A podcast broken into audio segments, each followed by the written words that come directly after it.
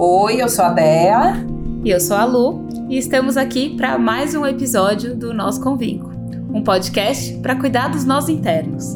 Um espaço para olhar para as marcas da nossa trajetória e entender como isso impacta a realidade que criamos e como o autoconhecimento, o design e a inovação são ferramentas para esse cuidado. Oi, amiga. Ai, tudo bem? Ai, espero muito não acordar você. Eu acabei de assistir a série toda da Maid. Acabou de acabar o décimo episódio.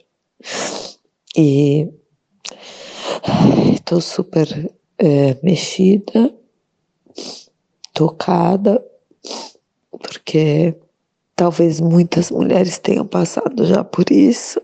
Eu já passei, eu tive um relacionamento abusivo por oito anos antes do meu marido maravilhoso, Aziz.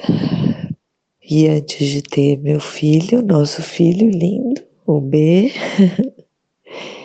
e chegar no final da série assim me deu me fez revisitar muitos lugares, né? Lugares com medo, a impotência, o, esse abuso moral, psicológico, a violência psicológica, a violência física também, que eu passei muito e ainda assim continuava, e a loucura, né, que é permanecer num relacionamento assim, a vergonha ao mesmo tempo, muita coisa, né, muita coisa.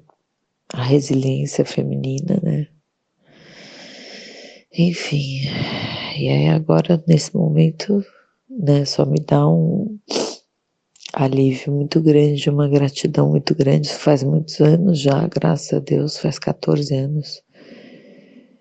E é uma gratidão, né, de poder subir agora, olhar na minha cama, tá o Aziz, é, com toda a doçura que ele tem para me dar todo o resgate do meu feminino, da minha maternidade, da vontade de, de ser mãe, do querer ser mãe.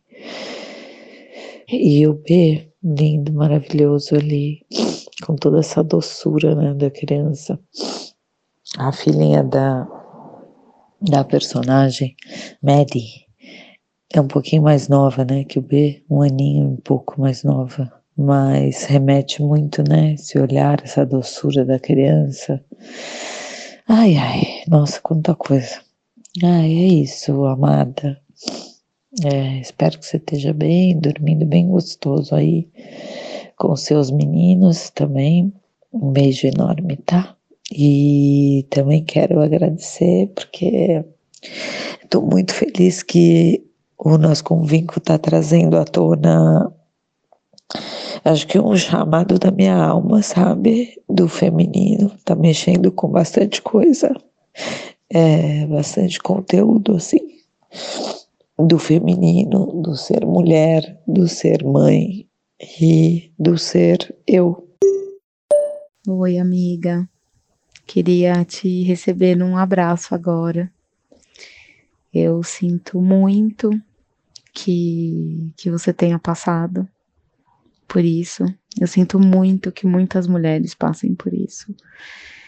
E por eu também já ter passado por situações de abuso, né, relacionamentos que despertam o nosso pior, né, colocam a gente para baixo, é, que detonam a autoestima. E mas hoje, olhando para trás, né? Foi esse relacionamento abusivo que eu vivi que me motivou a buscar ajuda, a buscar terapia, a olhar para minha autoestima, né? Olhar que eu não tinha autoestima alguma, apesar de achar que tinha. É, e talvez tenha sido o gatilho que me trouxe até aqui e que me fez rever é, padrões, me fez entender por que que eu me atraía por relacionamentos assim, porque ser maltratada, né, tratada com, com mentira, com, com meias verdades, com ah, ser colocada para baixo, criticada, por que que eu aceitava isso, né? Então isso me foi o processo, né? Foi o gatilho para o processo que me catapultou mesmo de uma forma mais profunda para o autoconhecimento.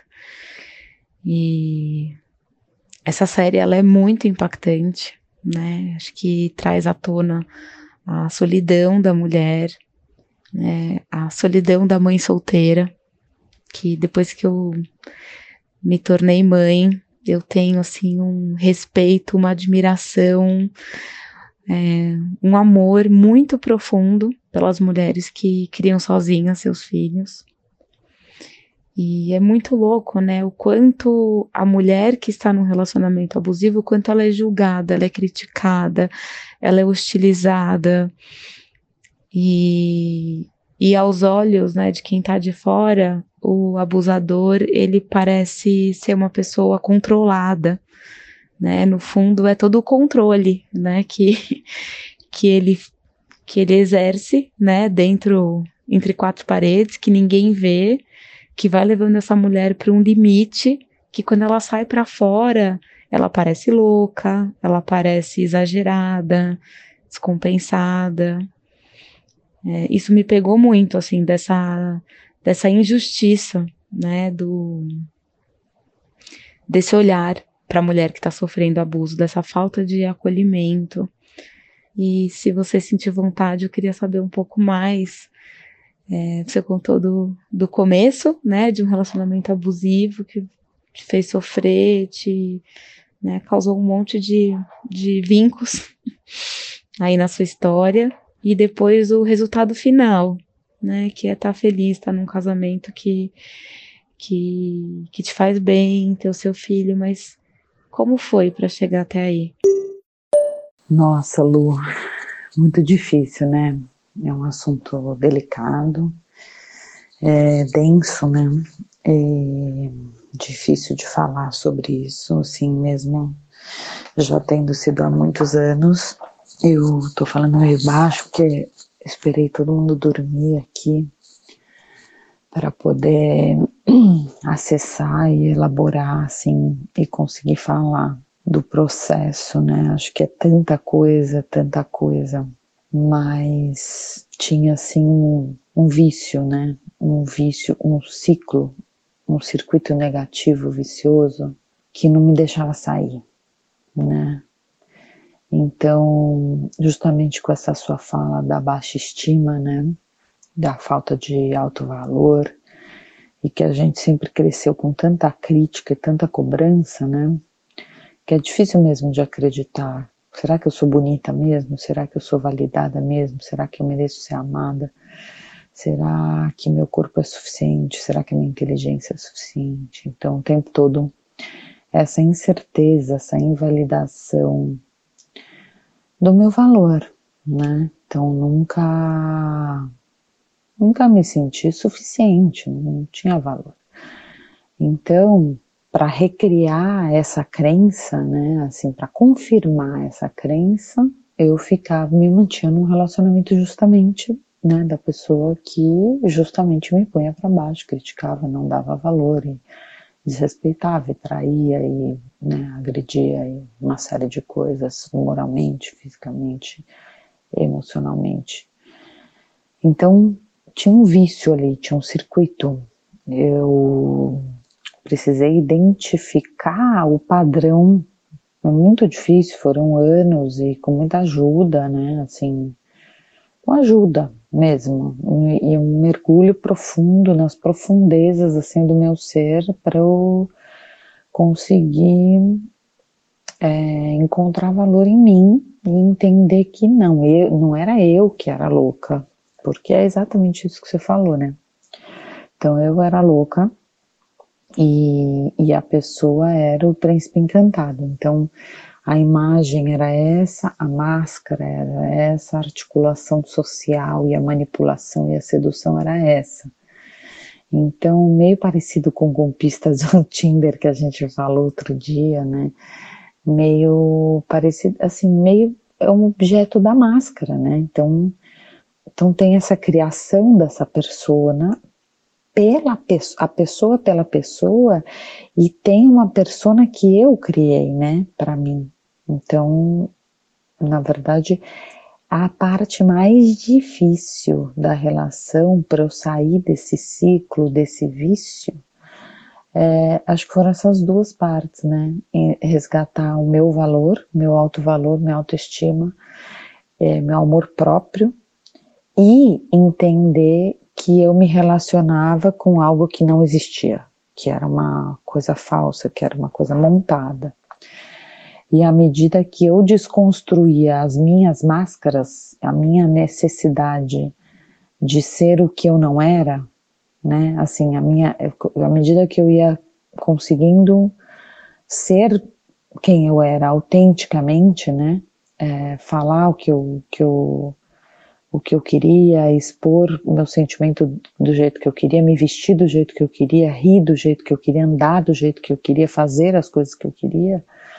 E à medida que eu fui é, me, me, respeitando nesse lugar, fui desconstruindo um pouco, um pouco as minhas máscaras, né?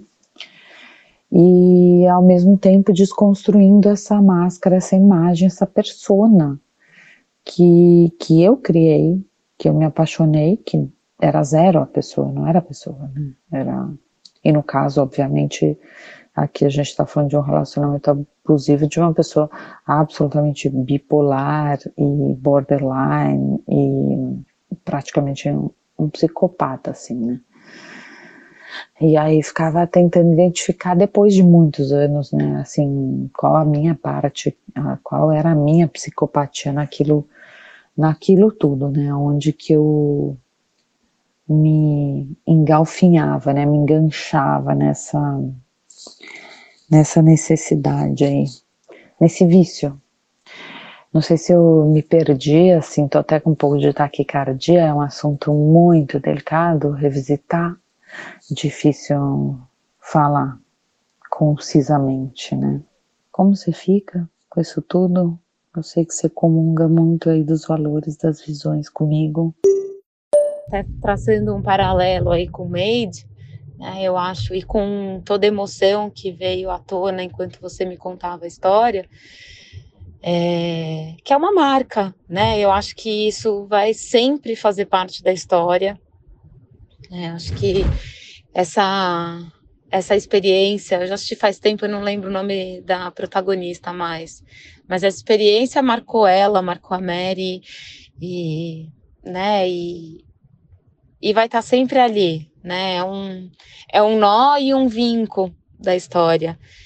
E eu acho que a questão é, é conseguir, além da dor, mas ter esse reminder para não cair de novo, né? Eu acho que o grande lance da gente ir reconstruindo a nossa autoestima tem a ver com ir colocando os limites. Eu venho em primeiro lugar, né, a minha sanidade, a minha saúde, o meu bem-estar, o meu amor próprio, o meu tesão pela vida vem antes de tudo, e eu tenho força o suficiente para construir as cercas, os muros é, necessários para cuidar de mim, para me proteger, para me autopreservar.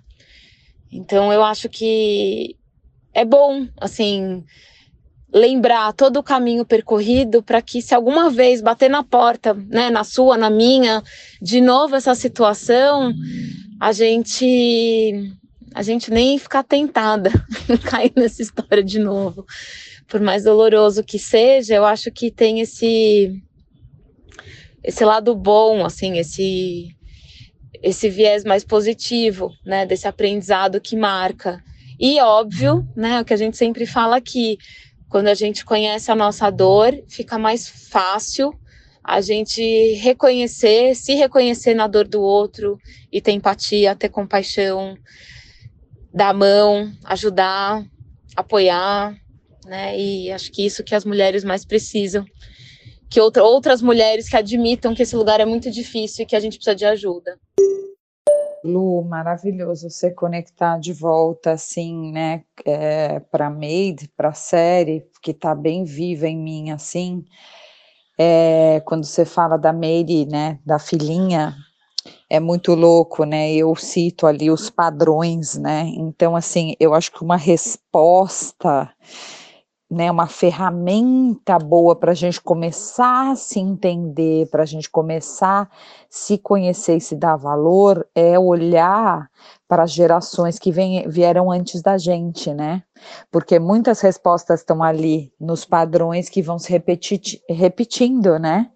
E, e na série é bem isso, né? Ela não tinha memória, ela começa a recobrar a memória da infância dela exatamente na mesma idade que a filhinha e que ela se escondia no armário, né, nas brigas do pai e da mãe, na agressividade e tal. Eu, graças a Deus, não passei por isso, né? Eu tenho outras memórias, enfim, é, inconscientes de outras gerações acima da minha mãe ainda e, e, gera, e, e coisas inconscientes que a minha mãe passou de outros tipos de abuso é, externos, né, não do sistema familiar.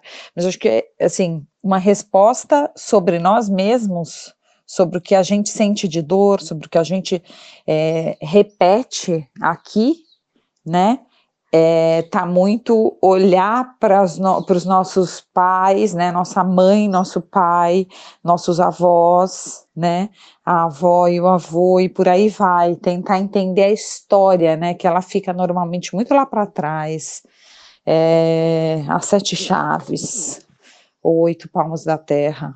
É isso, acho que eu queria fechar com isso. Dá muita força para gente, né? Se a gente conseguir é, e ajuda nesse caminho da autoestima. Ela ajuda a gente, a gente entender a nossa mãe nosso pai, a gente aceitar, por pior que seja, e conseguir honrar que eles nos deram a vida, ponto. Então eu estou viva, apesar de todas as coisas, eles me deram a vida. Né? Então esse é um exercício que vai dando muita força, vai recobrando a autoestima, muito, muito muito bonito, assim, isso é muito rico, esse é um movimento que me ajudou muito, muito, muito, muito. É muito legal você ter trazido isso, né, das, das histórias que vieram antes, né, e, e eu sinto que uma parte minha que ainda estava apegada ao abuso tinha muito a ver com amar o feio, né, o que, que eu quero dizer com isso? A criança, ela não tem discernimento, né, do que do que é abuso, do que é educação, do que é obediência, do que é limite.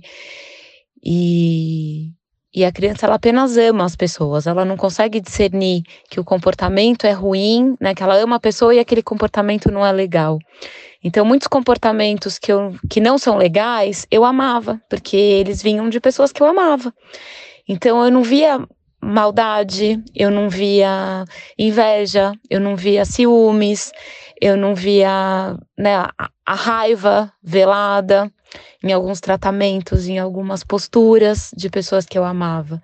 E aí, quando eu fui para a vida adulta, eu também não via, né? E acho que são os abusos que vão passando despercebidos.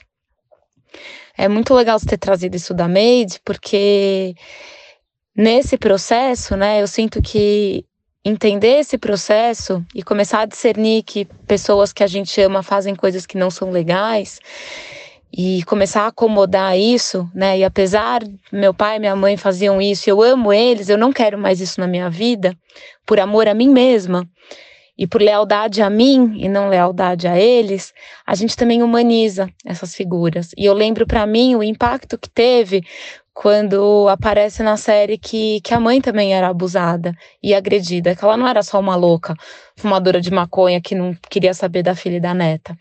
Né? E eu acho que nesse processo de humanização, mais uma vez, a gente tem a compaixão ativada e, e ajuda nessa reorganização interna. É isso. Obrigada pela troca, obrigada pela, pelos insights, pelos compartilhamentos e seguimos. Um beijão. Bom, gente, esse foi mais um episódio. Esperamos que você tenha conseguido pegar carona nas histórias que a gente contou para entender um pouquinho mais dos seus próprios nós e dos seus vincos. Se você gostou, siga o nosso Convinco no seu player preferido de podcast. Siga o nosso Insta também no arroba Convinco para acompanhar os últimos movimentos e bastante dos conteúdos que a gente posta lá. Você acessa na descrição os nossos perfis e os links de referências que a gente citou no episódio. E a gente agradece também a cada um que ficou com a gente até o final e também a nossa equipe, que viabiliza a realização de cada episódio. Produção e edição da Almeidinha, direção de arte do Danilo Neves, roteiro Lucila Lobo e Andréa Gomes Constantino. E nos vemos no próximo episódio do nosso Convinco. Até lá! Até lá! Beijo!